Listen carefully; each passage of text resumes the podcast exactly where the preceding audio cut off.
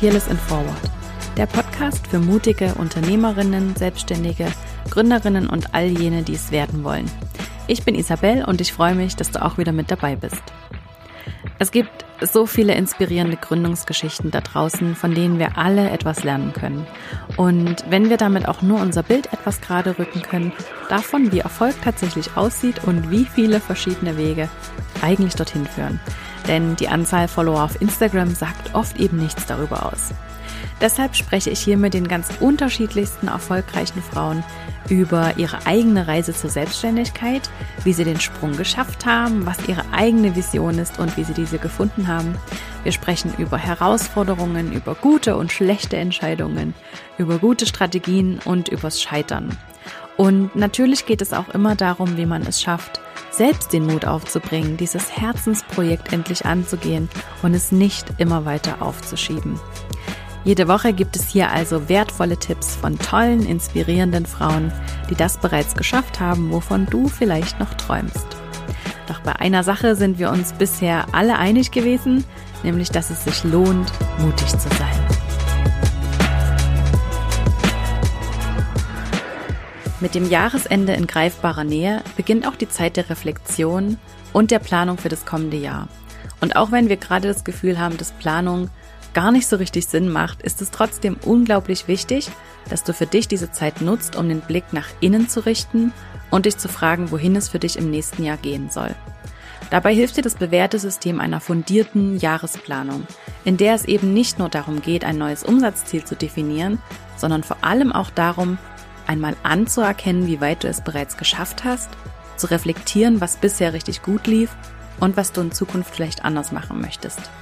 Und genau dafür habe ich etwas für dich. Meine bewährte Jahresplanung für Selbstständige ist fertig überarbeitet und steht für dich zum kostenfreien Download bereit auf meiner Webseite. Unter isabelsacher.com slash Jahresplanung findest du alle Infos und den Link zum Download.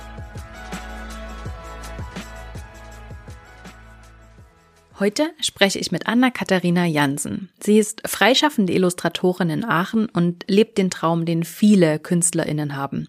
Sie arbeitet mit namhaften Brands, entwirft und verkauft ihre eigenen Produkte und wird für genau das gebucht, was sie selbst liebt und was sie ausmacht. Ich folge Anna schon seit einigen Jahren auf Instagram und durfte ihre Entwicklung als Künstlerin über die Zeit etwas mitverfolgen. Und ihr mit ihrer Arbeit zuzusehen, das macht einfach Freude. Deshalb wollte ich von ihr auch wissen, was Kreativität für sie bedeutet, woher ihre Inspiration kommt und was sie sich aus Copycats macht, also aus anderen Menschen, die ihre Arbeit absichtlich oder vielleicht auch ganz unabsichtlich kopieren oder sich etwas zu stark inspirieren lassen. Außerdem sprechen wir über ihren eigenen Stil, wie der sich entwickelt hat, wie man als Künstlerin selbst den eigenen Stil findet und warum sie froh ist, dass ihr ein paar wichtige Entscheidungen in ihrer Selbstständigkeit abgenommen wurden. Heute macht sie nämlich genau das, was sie möchte und vor allem, wie sie es möchte. Und vermutlich ist genau das das Geheimnis ihres Erfolges.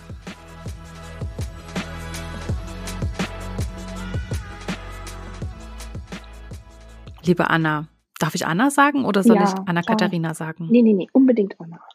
Okay. Also Anna, schön, dass du da bist. Wie fühlst du dich heute? Wie geht's dir? Gut geht's mir.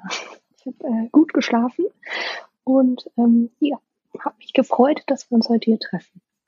Ja, ich freue mich auch sehr auf unser Gespräch.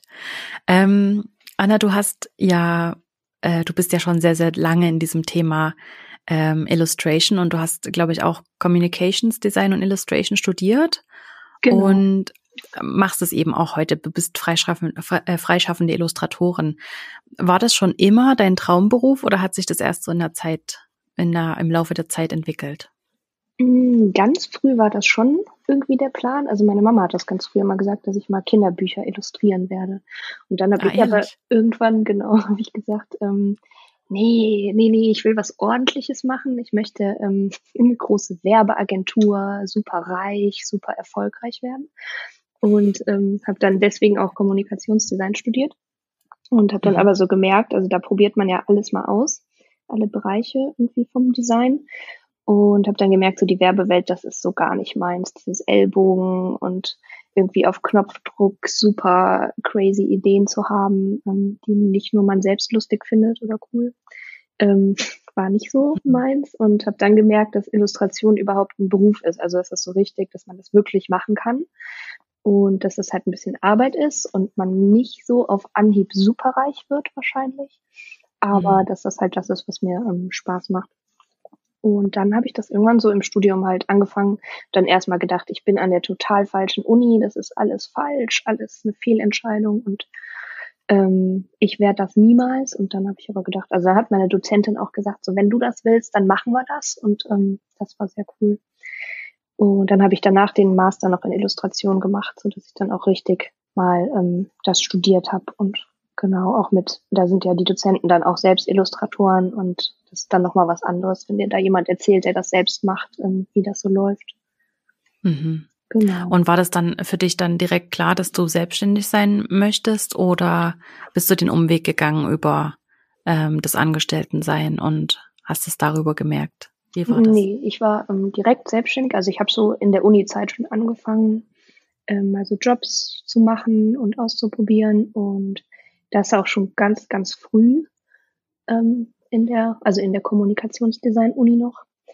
Und genau, dann war das irgendwie klar, weil es gibt, glaube ich, für Illustration gibt super wenige Anstellungen und man ist, glaube ich, also dann ist man halt sehr festgelegt, wenn man irgendwo angestellt ist und darf irgendwie nur für diese eine Firma eine bestimmte ähm, Richtung machen und so kann ich halt viel, viel cooler ganz verschiedene Projekte machen. Und das sind auch so Sachen, wo ich halt niemals drauf gekommen wäre. Also ich hätte mich jetzt niemals irgendwo gemeldet und gesagt, ich möchte mal ähm, Decken illustrieren mhm. und äh, bitte gib mir doch mal den Auftrag. Und es kommt halt alles dadurch, dass ich jetzt so da bin einfach, kommen halt die Firmen auf mich zu und das ist halt irgendwie, war der Plan. Ich hätte nie gedacht, dass es so schnell und gut klappt, aber ähm, ja, super cool. Mhm.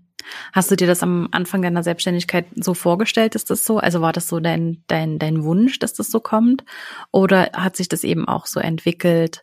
Ähm, und ja, hast du dir das schon immer so vorgestellt, so wie es heute ist? Nee, ich habe mir eher, ähm, habe ich mich so bei ähm, Editorial-Illustrationen gesehen und Magazinen. Also irgendwie habe ich immer, mhm. das so war mein Ziel oder mein Wunsch, dass sich da die Magazine bei mir melden und dass ich dafür was illustrieren darf.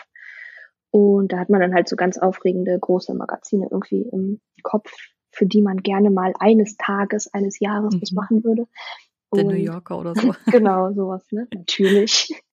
ähm, bin ich heute so meilenweit von entfernt, aber das ist halt überhaupt nicht schlimm. Das ist so jetzt eigentlich das viel coolere, wo ich aber einfach nicht auf die Idee gekommen bin, dass man sowas auch machen kann. Ne? Also dass es einfach auch unendlich viele Produkte gibt, wofür man einfach Illustrationen machen kann und dass nicht nur dieses eine Medium Magazin oder wirklich Editorial oder Bücher gibt, sondern tausend Millionen verschiedene hm. Dinge. Kommt mir das eigentlich nur so vor oder ist das tatsächlich so, dass das ganze Thema Illustration in den letzten Jahren einfach sehr viel mh, hm, bekannter geworden ist oder dass es sehr viel breiter geworden ist, dass man sehr viel mehr Berührungspunkte auch damit hat? Kann das sein oder bilde ich mir das ein, weil ich vielleicht mhm. mich mehr damit beschäftige?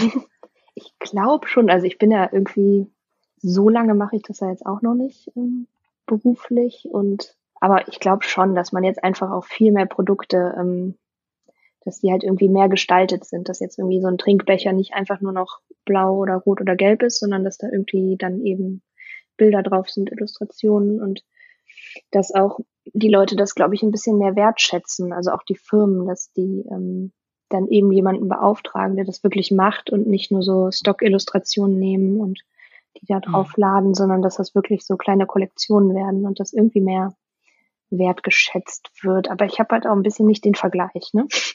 wie mhm. das davor war, ob das so schwieriger war. Es ist auf jeden Fall durch dieses ganze Digitale, glaube ich, sehr viel leichter geworden. Also einerseits leichter geworden, dass man gefunden wird und seine Sachen so in die Welt raushauen kann. Mhm. Und andererseits gibt es natürlich dadurch auch viel mehr Angebot und man ist nicht mehr so alleine auf diesem Feld. Ne?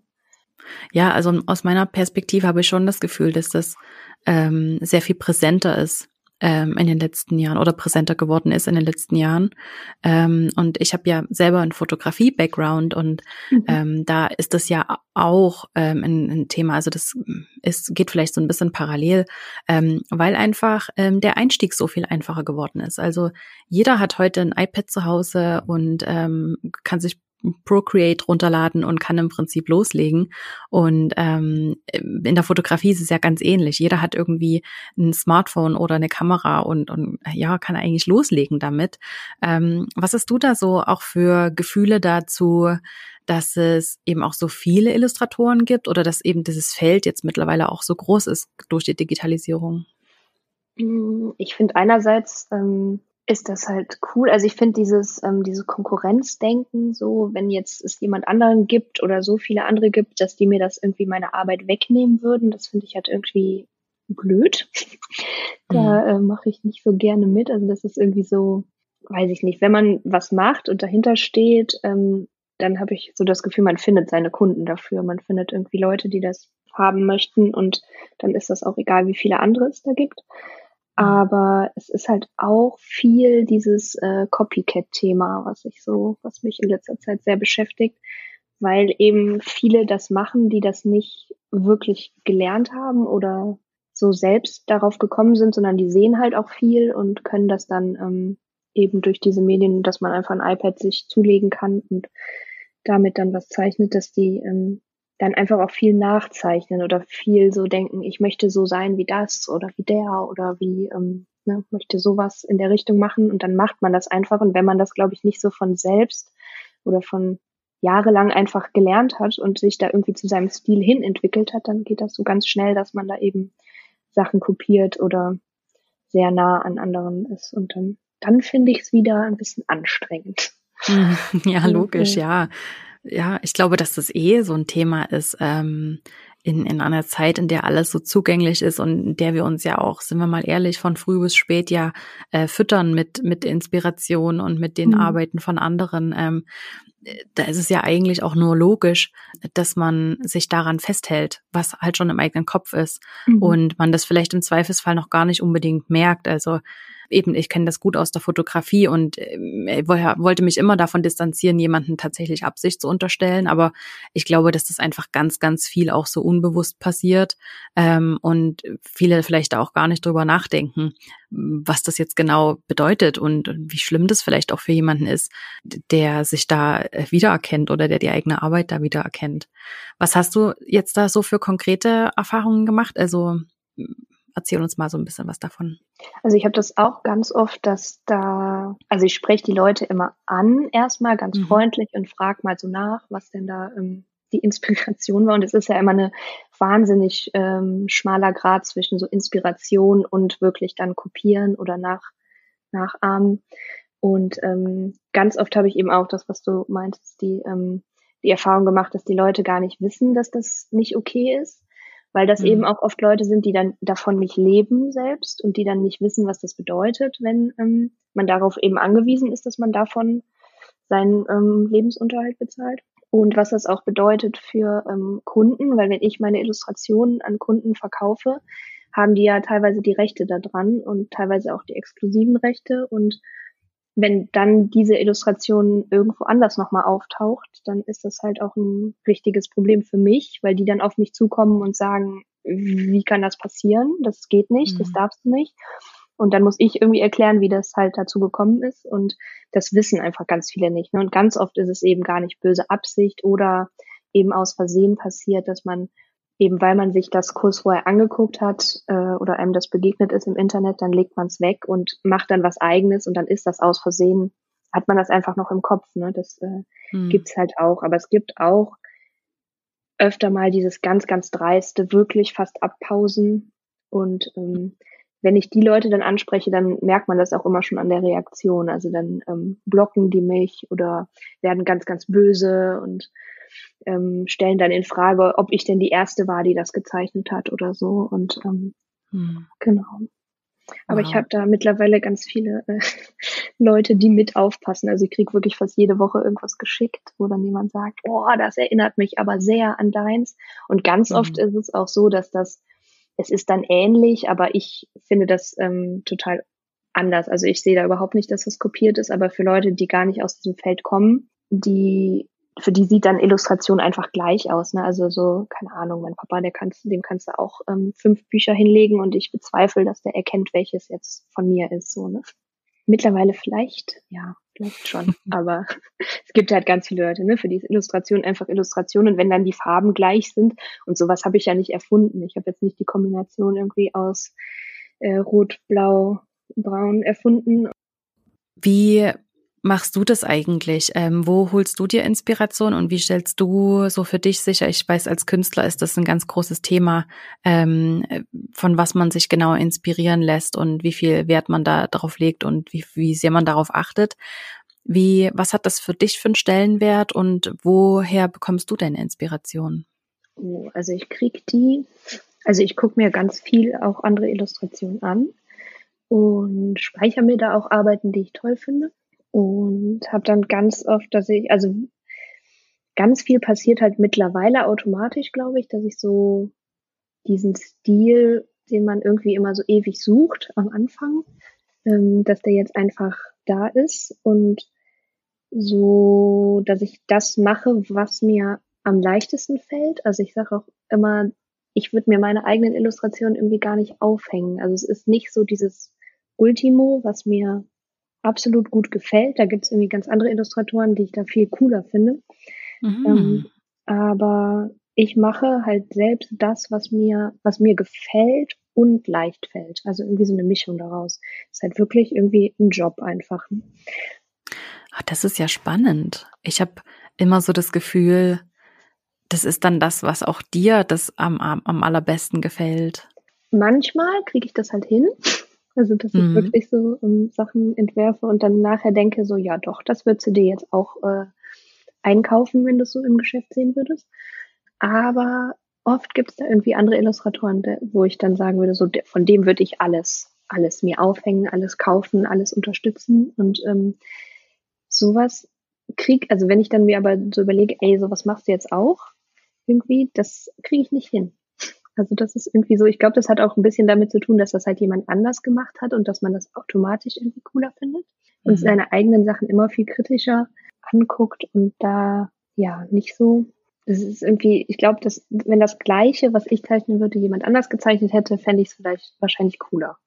Mhm. Ein bisschen schwierig. Und das ist so, ja, diese Mischung, dass ich irgendwie so was drin habe, was sich immer wieder wiederholt und irgendwie immer ähnlich zeichne, was sich aber auch immer wieder ähm, weiterentwickelt ein bisschen und verändert mhm. und dass mir irgendwie dann ältere Sachen nicht mehr so gut gefallen und ich das Gefühl habe, jetzt machst du was ganz anderes, aber Leute von außen sieht das immer ähm, gleich aus, das Gefühl. Mhm.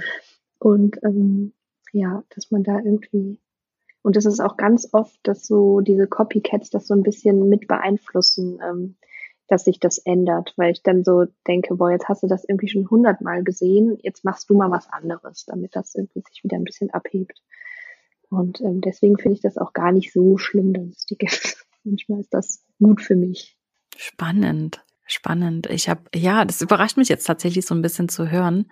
Ähm, und ich finde es aber total interessant auch und sehr inspirierend, dass du sagst eben, man muss da vielleicht auch so ein bisschen unterscheiden, was ähm, eigener künstlerischer Anspruch ist und was aber für den Job vielleicht auch einfach ausreicht.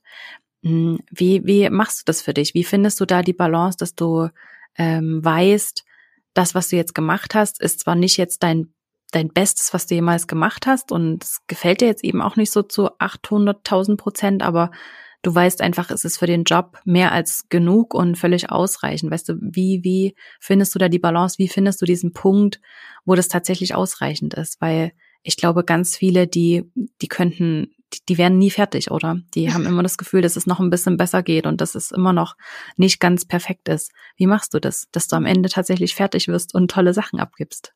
Das ist eine gute Frage. ähm, Oh, ich glaube, das kann man gar nicht gut beschreiben. Also es ist schon so, dass mir das selbst gefallen muss. Ich gebe jetzt nie was ab, wo ich sage, so, boah, damit kann ich gar nicht leben. Mhm. Und das finde ich nicht fertig. Und irgendwie, also ich habe gar nicht dieses so, oh, das reicht jetzt aber. Das kann ich nicht. Also da sitze ich dann lieber doch noch irgendwie zwei Nächte dran und ähm, mache da viel mehr, stecke viel mehr Arbeit da rein, als ich ähm, müsste oder bezahlt würde. Aber ja, ich glaube, das liegt auch so ein bisschen daran, was für Produkte das sind. Also es ist auch nochmal, glaube ich, ein Unterschied, weil ich mache ja viele Produkte für ähm, Kinder oder für, ja, die die Eltern dann einkaufen für ihre Kinder. Und das ist ja auch nochmal ein anderer Geschmack automatisch als das, was ich mir jetzt in die Wohnung stellen würde oder so. Und ich glaube, da ist das schon automatisch so ein bisschen gegeben, dass ich denke, ja, für Kinder ist das jetzt gut oder für äh, das Produkt passt das jetzt. Und ähm, dann muss ich schon damit zufrieden sein. Also, ne, aber ja, es muss eben nicht das sein, was, was ich mir selbst äh, aufhänge. Und mhm. ja, also ich, mhm. ein bisschen ist mir wichtig, dass man irgendwie, dass es schon so mein Stil ist und mein Ding und man irgendwie erkennt, okay, das habe ich gemacht. Ich würde jetzt nichts für die Kunden, also die geben ja immer ein bisschen vor, was sie möchten und und mittlerweile ist es halt glücklicherweise auch so, dass die auf mich zukommen und meine Sachen mögen und deswegen ja mich beauftragen. Und ähm, dann mhm. darf ich immer sehr viel äh, machen, was ich, ähm, ne, was ich möchte, was ich sowieso mache. Genau, das ist so irgendwie dieser Anspruch, was da sein muss. Also, dass es mir schon gefällt und zu mir passt, zu meinen Arbeiten, in mein Portfolio irgendwie. Und dann, ja, kann man das abgeben. Wie hat sich, also du hast ja wirklich einen sehr, sehr unverwechselbaren Style und ich kann das sehr gut nachfühlen, dass du eine ganze Army von Leuten hast, die ähm, auf der Hut sind online und das sehr gut erkennen, was von dir inspiriert ist und was nicht. Ich glaube auch, dass man das, dass man dann sehr, sehr schnell einen Blick dafür bekommt, weil ich persönlich finde, dass du einen sehr unverwechselbaren Style hast. Ähm, wie hat sich dein, dein Stil so über die Jahre entwickelt und was heißt es überhaupt für dich, dich weiterzuentwickeln? Also du hast schon das so ein bisschen angesprochen, angesprochen, dass du dich eben auch ähm, so ein bisschen angetrieben fühlst von äh, Copycats und da dann den Anspruch hast, wieder was anderes zu machen. Aber ja, wie hast du begonnen? Wie, wie sah deine Arbeit da aus und wie hat sich das über die Jahre entwickelt? Hm, also ich hatte eine Zeit lang so richtig ein Problem damit, dass ich selbst das Gefühl hatte, ich habe keinen Stil oder ich muss den unbedingt finden, weil nur wenn man einen ganz bestimmten, unverkennbar wiedererkennbaren äh, Stil hat, dass, dass man dann Erfolg haben kann irgendwie damit. Und das war super anstrengend. Also da habe ich richtig mit gekämpft und habe auch das Gefühl, so, so klappt das halt nicht. Also so mit diesem Druck und dass man das unbedingt finden will, wird das nie was. Und ähm, es haben immer alle Leute gesagt, so, ne, man muss einfach nur machen und man findet das und man braucht Zeit und fand ich immer richtig doof. Ich fand immer so, ich will den jetzt haben. Und äh, ich habe mir sogar mal irgendwann so ein Buch ange, so ein Skizzenbuch angelegt und habe gesagt, so das ist jetzt, darin finde ich jetzt meinen Stil und überlege mir, wie ich alles mache, so richtig planerisch. Und habe das dann nach drei Seiten wieder aufgehört, weil ich gedacht habe, nee, klappt auch nicht. Ähm, weil man auch, also ich finde es halt so generell wahnsinnig schwer, Entscheidungen zu treffen und dann muss man sich ja auch entscheiden. Man hat ja tausend Millionen Möglichkeiten, was mhm. man, also wie man jetzt, zum Beispiel habe ich das damals festgemacht, so am Gesichter zeichnen. Wie zeichne ich Gesichter? Ähm, wie sehen die Augen aus, die Nasen und die Münder? Ähm, was ist so, also ne, ich wollte, dass sie immer gleich sind. Dass man mhm. daran eben erkennt, wenn jetzt irgendwie da, wenn ich einen Apfel zeichne und der hat ein Gesicht oder einen Menschen, man immer erkennt, ähm, das ist von mir so daran, wie das halt gezeichnet ist. Und da gibt's ja aber Millionen Möglichkeiten, wie man eine Nase machen kann. Und ähm, das fand ich dann wieder total schwer, mich jetzt auf einen Punkt so entscheiden zu müssen. Ähm, okay, die wird jetzt für immer so aussehen und alles andere darfst du jetzt nicht mehr zeichnen. Und dann habe ich das wieder gelassen und gedacht, ach nö, man kann ja auch immer mal ein bisschen verschieben. Das ist ja, tut da jetzt auch kein weh. Und irgendwann habe ich dann so diese eine Form gefunden, die ähm, mir gefällt oder die ich halt noch nicht so oft gesehen habe, dass es mir jetzt auf die Nerven geht oder dass ich denke, okay, jetzt äh, malen so, zeichnen so viele so, dann ist es, hat es auch wieder keinen Wiedererkennungswert. Dann ist es halt leider tatsächlich so, wie alle gesagt haben, man braucht einfach Zeit und man muss machen, machen, machen und das, was man eben am häufigsten macht oder was einem dann am besten gefällt davon, das übernimmt man dann irgendwann und wiederholt das immer so als seinen Stil. Mhm. Also ich höre schon so ein bisschen raus, dass du an deinem Stil jetzt auch nicht sonderlich hängst. Stimmst das? Also ich habe das Gefühl, dass du ja auch dich absolut weiterentwickeln wirst in den nächsten Jahren und dass vielleicht deine Arbeit in fünf Jahren ganz anders aussehen wird. Liege ich da falsch?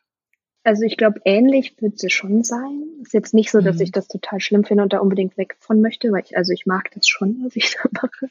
Ja. Aber ähm, ja, es wird sich immer so ein bisschen, und ich glaube, das ist auch, also zum einen die Mode und äh, Farben, die ähm, sich so ändern. Ähm, Im Moment diese, hallo? Ja. diese, ähm, das ist ein ganz komisches Geräusch drin. Ähm, diese, diesen Fliedertrend, den ähm, die einen hassen und die anderen sehr feiern. Und ähm, hm. das wird in ein paar Jahren auch wieder weg oder in einem Jahr wieder weg sein. Ne? Also das ändert sich, glaube ich, so vom Zeitgeist so ein bisschen automatisch. Aber ich würde jetzt nie sagen, ich mal auf einmal super realistisch oder ich mal auf einmal nur noch in ganz gedeckten Tönen und da werden keine Farben mehr drin vorkommen oder sowas. Also ich glaube, das, das bleibt schon in so einer gewissen Richtung. Aber es ist auch immer die Frage, also irgendwann kann das halt auch einfach sein, oder das ist so ein bisschen meine Angst, dass man irgendwann das so oft gesehen hat oder man als Illustrator so oft beauftragt wurde bei den üblichen Labels, Firmen und, und Auftraggebern irgendwie, dass die das halt nicht mehr sehen können und dass man dann so out ist. Also, mhm. dass das überall aufgetaucht ist und dann einfach zu viel überall war und dann ist es einfach vorbei. Und das, das finde ich halt ganz schlimm, wenn das irgendwann so wäre. Ne? Also mhm. dann nur kurz mal da sein durfte mit seinen Sachen. Und deswegen finde ich das auch irgendwie wichtig, dass die sich immer ein bisschen weiterentwickeln und immer ein bisschen neu sind, damit die Leute auch noch Lust haben, mit einem zu arbeiten. Und ich denke, oh Gott, das habe ich jetzt schon überall gesehen. Du hast es ja vorhin schon so oder bevor wir gestartet haben schon erzählt, dass du äh, meistens nachts arbeitest und deswegen eben auch bis zum Mittag schläfst. Deswegen haben wir unser Podcast-Interview eben auch so ein bisschen getimt danach. Und ich finde es super spannend, weil ganz viele, die ja in die Selbstständigkeit gehen, die haben erstmal so das Gefühl, dass sie Viele kommen ja aus dem Angestelltenverhältnis und sind das aus der Corporate-Welt äh, total gewöhnt, dass sie zwischen 8 und 17 Uhr arbeiten. Und ähm, du hast äh, gesagt, dass du eben für dich festgestellt hast, du bist abends und nachts am kreativsten und möchtest dann einfach nicht aufhören. Deswegen hast du dir das eben so eingerichtet, dass du abends erst so richtig loslegst und dann die Nacht durcharbeitest und dann am Morgen schläfst. Was, wie, wie sieht es aus? Also wie stelle ich mir so eine typische Nacht bei dir vor und was bedeutet Kreativität überhaupt für dich in dem Zusammenhang? Hm, ich glaube, also ich habe oft versucht, mal diesen geregelten Tages, also geregelt ist meiner ja auch, nur verschoben, Tagesablauf zu machen. Und rutsche halt immer wieder, wenn ich alleine lebe und dafür halt selbst, also ne, mir keiner sagt, jetzt komm mal ins Bett oder geh mal, steh mal auf oder so, dass ich dann ähm, immer wieder zurückrutsche in dieses Nachtsarbeiten. Mhm. Und ich glaube, das hängt zum einen damit zusammen, dass ähm, nachts einfach sonst keiner wach ist oder wenige, die, also, oder dass da einfach keine Mails kommen, dass mich da keiner anruft, dass ich da nicht abgelenkt werde durch sowas. Ähm, dass ich dann irgendwie viel besser in diesen Flow komme. Und den könnte man sich natürlich auch künstlich machen, indem man irgendwie sein Handy weglegt und die E-Mails ausschaltet und dann arbeitet. Ähm, könnte man ja auch ungestört sein. Mhm. Aber das kriege ich nicht hin. Also da habe ich, ich habe immer dieses, damit kämpfe ich auch die ganze Zeit, ähm, seitdem das eben irgendwie so mehr Anfragen geworden sind, dass ich nicht alles gleichzeitig bearbeiten kann und beantworten kann und dass eine E-Mail auch mal drei Tage liegen äh, darf und muss, bevor die beantwortet sein muss. Und das finde ich immer so ähm, ganz schwer abzuschalten. Und dann lasse ich mich halt tagsüber einfach immer super viel davon ablenken. Mhm. Und das ist dann automatisch, dass das nachts halt besser klappt. Und ja, ich habe dann oft, ähm, dass ich auch aufstehe. Also ich finde es auch schwer, so in die Arbeit reinzukommen, in dieses, weil man eben so komplett das selbst für verantwortlich ist. Und es gibt keinen mhm. äußeren Rahmen, der jetzt irgendwie sagt, oder keine Arbeitskollegen, die jetzt komisch gucken, wenn du äh, nicht arbeitest. Und deswegen finde ich dieses Reinkommen, das dauert immer ganz lange bei mir. Und dann habe ich mir irgendwann gesagt, so ja, bevor du da einfach die ganze Zeit verschwendest, bis du da mal drin bist, steht man halt einfach auf, macht erstmal Freizeit oder sowas wie Einkaufen und Erledigungen draußen und setzt sich halt dann, wenn man die Ruhe hat und dann auch Lust hat darauf, dann halt hin. Und ja, irgendwie klappt das so. Ich hatte auch mal, ich hatte eine Zeit lang ja mal einen Laden und da kann man halt schlecht nachts aufschließen. Und äh, da musste ich das so ein bisschen, also der hat um zehn, glaube ich, aufgemacht oder elf. Es war jetzt auch nicht super früh, aber da hatte man so ein bisschen geregeltere Zeiten. Ne? Und das hat auch funktioniert. Also wenn es da diesen Rahmen gibt, dann ähm, kann ich da auch arbeiten. Ähm, aber wenn es den nicht gibt, wenn ich so wirklich ganz allein entscheiden darf, dann pendelt sich das immer wieder in die Nacht. Spannend. Und wie sieht dann so eine Nacht bei dir aus? Ähm, machst du dann äh, Mittagspause nachts ähm, oder arbeitest du durch oder ähm, womit verbringst du dann tatsächlich deine Zeit ähm, mit, mit Zeichnen, mit Ausarbeiten? Was, was genau machst du dann nachts? Das ist ungefähr jede Nacht anders. Also okay. anders, aber es gibt halt ganz viele verschiedene. Ne, es gibt entweder, ähm, dass ich Bestellungen packe oder ähm, dass ich irgendwie eine ganze Nacht E-Mails schreibe oder dass ich ähm, einen Auftrag zeichne. Und das mhm. ist immer so ein bisschen, also natürlich kommt es auf die Deadlines an, wann was fertig sein muss. Ähm, manchmal kommt es aber auch so, also kann ich mir das ja so legen, wie ich darauf Lust habe, wonach ich mich gerade fühle, was am besten klappt einfach. Ich habe manchmal Tage, wo ich ähm, dieses Zeichnen wahnsinnig langweilig finde. Also wenn jetzt so ein Auftrag ähm, ansteht und ich dann mit dem Konzept sozusagen fertig bin, also die Skizze habe und weiß, wie es aussehen muss, dann ist das ja eigentlich nur noch ähm, ausmalen. Also dann ist das ja, ne, ich weiß ja, was ich da mache und äh, irgendwie ist das, dann kann das halt wahnsinnig langweilig sein. Und ich höre dann immer Podcasts oder Hörspiele oder sowas nebenbei. Aber manchmal merke ich so, boah, das funktioniert überhaupt nicht. Also du kannst dich gar nicht konzentrieren. Das ist total nee, hast keinen Bock, muss irgendwas mit mehr Action machen. Und äh, dann kann ich halt sagen, okay, dann packe ich jetzt die ganzen Bestellungen von der Woche oder so und mache mir dabei laut Musik an und tanze dabei und ähm, dann geht das, passt das in der Nacht besser. Und in der anderen freue ich mich total und mache mir irgendwie einen Kaffee und, und setze mich hin und freue mich, dass ich jetzt einfach drei Stunden sitzen darf und ähm, zeichnen und nichts anderes denken muss und, und so. Ne? Und ähm, das ist manchmal nach Gefühl, manchmal nach Abgaben Zeit. Mhm. Und was aber komisch ist, ist, dass ich trotzdem, also so was zum Beispiel Essen angeht oder Pausen, habe ich immer das Gefühl, es ist ja nachts und nachts kocht man ja nicht. Also esse ich dann eher nur irgendwie so ein Obst oder Snack oder irgendwas zwischendurch, aber mache dann auch gar nicht so große Pausen. Und ich glaube, deswegen schaffe ich nachts auch mehr, weil ähm, ich mir tagsüber denke, nee, jetzt ist ja eigentlich eine typische Uhrzeit, wo man jetzt mal sich hinsetzen kocht und dann in Ruhe isst und irgendwie ist das dann, obwohl mein Rhythmus ja total verschoben ist, ähm, habe ich die Essenszeiten immer noch so im Kopf, wie das halt Standard ist. Spannend. Und, äh, deswegen habe ich, glaube ich, auch einfach das Gefühl, so nachts schaffe ich mehr, weil da brauche ich ja keine Pausen machen. ja, ja. Ein Selbstbetrug, aber funktioniert. Die Frage ist ja einfach eben, wie, wie man für sich selber eine Strategie findet, dass es am Ende funktioniert und dass man sich selber dabei wohlfühlt und dass man gesund bleibt, oder? Das ist ja, ja die einzige das einzige Kriterium und ansonsten gibt's ja da überhaupt keine Regeln. Also wenn man so so frei arbeiten kann und eben nicht das Telefon beantworten muss oder nicht immer, ist das ja super. Also ich finde es super spannend, dass du ähm, da ja in so einem, eigentlich in so einem Extremfall eigentlich äh, lebst und die Nacht zum Tag machst. Ähm, deswegen fasziniert mich das total. Wir reden so viel davon, man muss seinen eigenen Rhythmus finden und so sein, so gucken, wann man selber am, am besten in Flow kommt, wann man selber am, am produktivsten, am kreativsten sein kann. Und ich glaube, dass tatsächlich viele damit auch ziemlich Mühe haben, also mich inklusive. Bei mir schwankt es eben total. Also das ist an keinem Tag ist es gleich, wann ich jetzt genau ähm, besser das oder das mache. Mhm. Deswegen fasziniert mich das total, dass du das so hast, dass du einfach weißt, nachts geht's einfach besser, also mache ich's nachts. Also es hat auch eine Zeit gebraucht, ne, bis ich das jetzt auch wirklich so ähm, sage, dass das einfach so ist und dass das okay ist und dass ich das ja auch jederzeit ändern kann.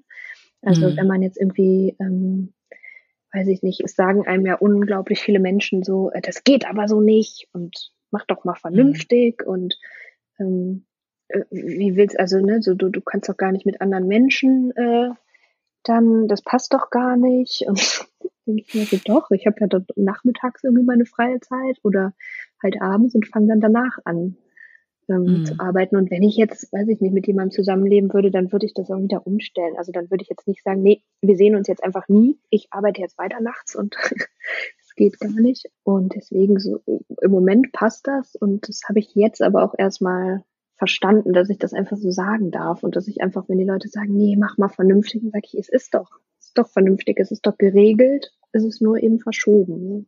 Mhm. Das wollen trotzdem ganz viele nicht hören. Ja, naja, weil ich glaube auch so dieses Thema Nachtschicht ist einfach für viele ähm, so ein No-Go. Für viele, die können sich das einfach nicht vorstellen, mhm. ähm, Nachtschicht zu machen. Und ähm, aber ich verstehe, was du, was du sagst, und ich ähm, glaube schon, dass ich das ähm, nachfühlen kann in dem Sinne, dass es nachts einfach ruhiger ist. Ähm, es sind so viel weniger Geräusche nachts. Niemand ist wach. Ähm, man hat auch so dieses Gefühl, man hat die Nacht für sich, oder? Ja, also ich habe hier einen ähm, Gegenüber-Nachbarn, der macht das genauso. Der schreibt, glaube ich, gerade seine Bachelorarbeit. Und den kann ich immer, wir sitzen uns so am Schreibtisch gegenüber, äh, über die Straße halt ne, hinweg. Ah, spannend. Und der macht auch mal bis drei oder vier mindestens. Also ich bin meistens noch einen Ticken länger wach. Und dann ist man nicht so ganz allein. Also es ist so wirklich so ein bisschen wie Coworking. Aber ja, sonst halt niemand. Ne? Und sonst auch keine also ich merke das auch richtig, dass keine E-Mails kommen oder gestern Nacht habe ich Bestellungen verpackt und habe dann die ganze Zeit gewartet. So, bitte geht jetzt mal ins Bett, Leute, weil ich kann nicht, ähm, also es war immer so ein Wettrennen. So, ich habe eine Bestellung gepackt und es kamen zwei neue in der Zeit und dann komme ich ja immer nicht hinterher. Und dann merkt man so richtig, okay, so ab 11 Uhr wird's ruhiger, dann bestellt keiner mehr und dann kann ich das endlich so abarbeiten und habe dann dabei auch ein Gefühl von, also ein Erfolgserlebnis, weil ich hinterherkomme. Und mm. ähm, tagsüber wäre das super anstrengend. Also irgendwie ja. passt das. Super cool, wirklich sehr, sehr. Also mich äh, fasziniert das total und ich finde es das super, dass du das äh, so handhabst und das eben auch kommunizierst. Eben auch in unserer Kommunikation hast du das ja ganz klar so gesagt. Eben ich äh, schlaf vormittags. Ähm, mhm. Wir können erst ab 13 Uhr frühestens und ich fand es einfach klasse, weil ich sowieso ein Riesenfan davon bin, wenn Leute ihre Grenzen aufzeigen und ähm, dafür einstehen. Es ist ja, ja, überhaupt nichts Schlechtes daran, sondern ich glaube sogar, dass das was Gutes ist, wenn man seine Grenzen kennt und weiß, wie man am besten funktioniert und das dann auch einfach klar kommuniziert. No hard feelings involved, also mhm. ohne schlechtes Gewissen zu haben oder ohne ähm, da jetzt sich irgendwie seltsam zu fühlen. Es mhm. funktioniert einfach jeder anders und ich glaube, dass das eine der Aufgaben ist, im Leben rauszufinden, wie man selber funktioniert und wie man selber tickt und sich sein Leben danach gestalten kann. Das ist doch wundervoll, dass du das ja. so machst. Ja, also es ist mit manchen Kunden manchmal ähm, merkt man das schon, also dass ich denen auch sagen muss, so, ey, ähm, wenn ich dir sage, ich mache das am Dienstag fertig, dann bedeutet das halt Dienstagnacht und du hast es dann erst Mittwoch im Mail-Postfach und so, ne? Aber bis jetzt, mhm. ähm, und viele kennen das jetzt schon, die länger mit mir arbeiten und wissen das dann immer die da irgendwie einen Tag drauf rechnen. Ja. Und um vormittags einfach keine Antwort auf ihre E-Mails bekommen. Ja. Aber ja. ich meine, um einen Tag geht's da auch manchmal schon, aber ja, dann wissen die das eben und klappt das trotzdem. Ja. Gab es eigentlich in deiner Selbstständigkeit auch mal so ein so ein Schlüsselmoment, an dem sich irgendwie was ganz Großes verändert hat oder an dem du vielleicht was, eine große Erkenntnis hattest, die dich in eine neue Richtung gebracht hat oder vielleicht auch dich einfach nur äh, im, im großen Stil bestätigt hat? Gab es sowas in deiner, in deiner Karriere? Hm, es gab, also am Anfang habe ich ja so angefangen, dass ich noch ähm, einen Nebenjob hatte und ähm, an der Schule, also an zwei Schulen unterrichtet habe. Dann hatte ich den Laden und die Selbstständigkeit, also und die ähm, freiberuflichen, die Aufträge halt. Und so hatte ich halt angefangen und habe damals dann so gemerkt, ja, wenn man das alles macht und überall so ein bisschen, klappt das halt gut. Also da, das hat sich eingependelt, das hat funktioniert, dass ich davon dann leben konnte und so das Gefühl hatte, ja, man muss sich nicht Sorgen machen, dass ähm, genug reinkommt. Und dann hat sich das halt so wirklich von einem auf den anderen Tag geändert, weil ähm, ja, das hing halt mit einer Trennung zusammen, dass ich da wieder weggezogen bin, wo wir ähm, gewohnt hatten, wo der Laden, wo ich den Laden aufgemacht hatte. Und ähm, also den habe ich übrigens auch zu zweit aufgemacht mit einer Freundin, habe ich nicht ganz alleine mhm. gemacht. Und ähm, ja, dann haben wir aber auch entschieden, den hören wir wieder auf. Ich ziehe zurück und dann war das halt so von einem auf den anderen Tag irgendwie, okay, jetzt hast du eigentlich nur noch die Aufträge und das klappt ja niemals. Und ähm, es fällt halt diese Schulanstellung weg, der Nebenjob, es fängt so, es ist auf einmal nur noch das eine da und dann hat das aber funktioniert. Also dann hat das irgendwie, dann kam da einfach genug rein und hm. ich konnte mich da auch viel mehr drauf konzentrieren und das andere hat mich mehr abgelenkt und ich glaube, ich hätte noch Jahre gebraucht, wenn ich das hätte selbst entscheiden müssen. Also wenn ich jetzt sagen müsste, okay, ab jetzt lässt du diese Anstellung weg und ab jetzt lässt du ähm, den Job in der Schule weg.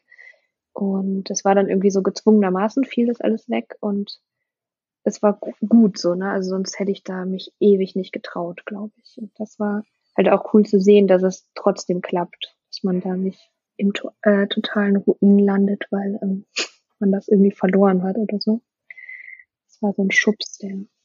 War das gut? Also das ähm, war das, also war das dein Wunsch, auch Sachen loszulassen oder ist dir das dann erst in dem Moment klar geworden, dass das eigentlich was Gutes ist, weniger zu tun, also weniger verschiedene Sachen zu tun und dafür sich auf eine Sache zu konzentrieren? Beides. Also es ist jetzt teilweise auch noch so, dass ich es vermisse manchmal, gerade so das in der Schule mit Kindern und überhaupt auch bei dem Laden, dass man so mit Menschen Kontakt hatte. Das habe ich jetzt wirklich ähm, über E-Mails und höchstens mal Telefonie, aber sonst arbeite ich mhm. da für mich ganz alleine. Und ähm, da habe ich dann schon manchmal auch so, was würdest du schon noch gerne machen? Aber wenn man sich halt angeguckt hat vom, ähm, ja, vom Zeitaufwand und der Bezahlung, hat sich das halt nie richtig gelohnt. Also es war immer mehr so ein bisschen Absicherung, weil ich mich nicht getraut habe, auf das eine komplett zu setzen.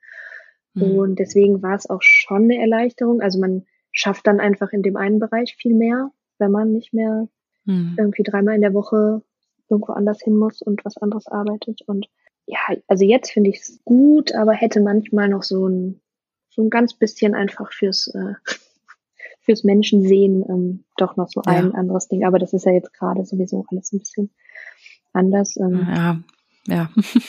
deswegen fällt das ja sowieso ein bisschen weg.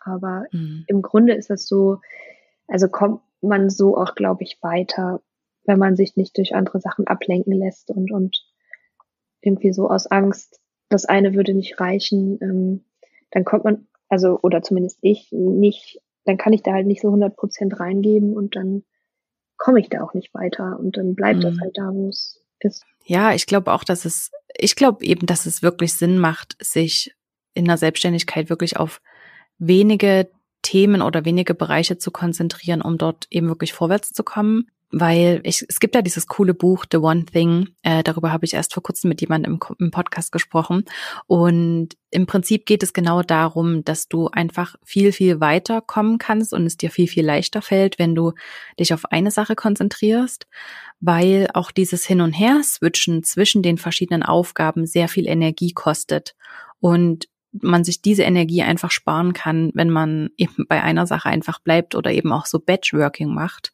Und ähm, deswegen, ich spreche da eben immer wieder ganz viel mit Kunden darüber, die auch so das Gefühl haben, sie möchten am liebsten drei, vier, fünf Business-Ideen gleichzeitig verfolgen und ähm, das alles nebeneinander irgendwie organisieren und das Gefühl haben, wenn sie nur sich gut genug organisieren, dann kriegen sie das schon hin. Aber ich sehe, da habt ihr eben so meine Zweifel und ich habe kenne das selber aus meiner Vergangenheit. Ich war selber jemand, ähm, die vier Projekte gleichzeitig angerissen hat und am Ende mit keinem so richtig so vorwärts gekommen ist, wie sie sich das eigentlich vorgestellt hätte. Deswegen, ja, finde ich das super spannend, dass das für dich auch so ein Schlüsselmoment war und das sich für dich wahrscheinlich auch nochmal einiges verändert hat. Aber ähm, ja, zum Glück äh, ist diese Entscheidung von außen gefallen, oder? Du musstest es nicht, nicht selber treffen, diese Entscheidung.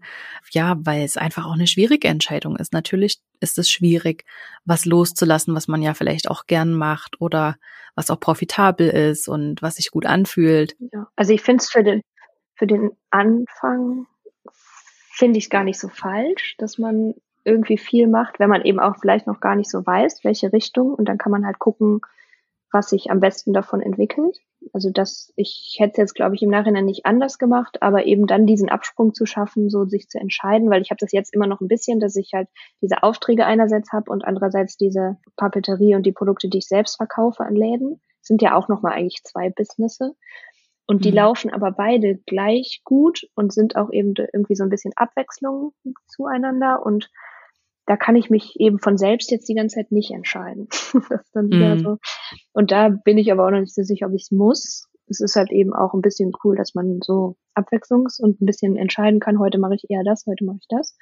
Mhm. Ähm, weil ich glaube, wenn man sich jetzt so hinsetzt und sagt, ich möchte nur das machen und das so krampfhaft unbedingt schaffen möchte, kann es halt auch sein, dass es dadurch irgendwie viel schwieriger wird. Ne? Hm, das stimmt. Also. Ich glaube, immer dann, wenn es in irgendeiner Form verkrampft ist, es kommt ja. nicht gut. Also ich glaube, du hast es vorhin eben so schön gesagt, ähm, wenn man aus Angst an irgendwas festhält, dann ist es nicht gut. Und wenn man aus Angst irgendwas macht, dann ist es eben auch nicht gut, sondern man muss das schon aus Überzeugung machen oder aus, ja, aus der Überzeugung heraus, dass es so besser ist oder dass es sich so besser anfühlt. Und ich glaube, darauf muss man auch einfach ganz gut hören. Ja, das glaube ich sehr. Anna, ich danke dir von Herzen für dieses wirklich tolle Gespräch. Vielen Dank, dass du da warst. Und ja, ich hoffe, dass wir das ganz, ganz bald wiederholen können. Ja, sehr cool, dass du mich gefunden hast und äh, eingeladen hast. Ach, das war wirklich wieder ein tolles Gespräch heute und ich hoffe, es hat dir auch geholfen und du konntest zumindest einen kleinen Impuls für dich mitnehmen, den du selbst in deinem Business umsetzen kannst. Wenn du auch so viel Spaß hattest wie ich, dann abonniere uns doch gerne auf iTunes und hinterlasse uns eine Bewertung, wie dir der Podcast gefällt. Damit hilfst du uns, dass wir noch besser sichtbar werden und dass noch mehr Menschen davon erfahren und von den Inhalten hier profitieren können.